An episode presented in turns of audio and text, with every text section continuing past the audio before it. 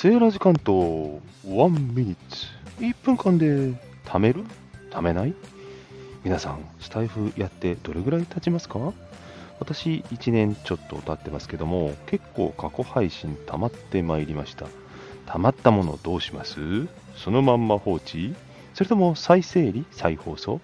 整理しようとすると始めた頃なかった作業が今ある存在していることに気づきます。それが長く続けて重くなって負担になってしまうこともあるんではないでしょうか。逆に貯めていかなければ配信1個も残していなければ常に始めた時と同じ状態。身軽なんですね。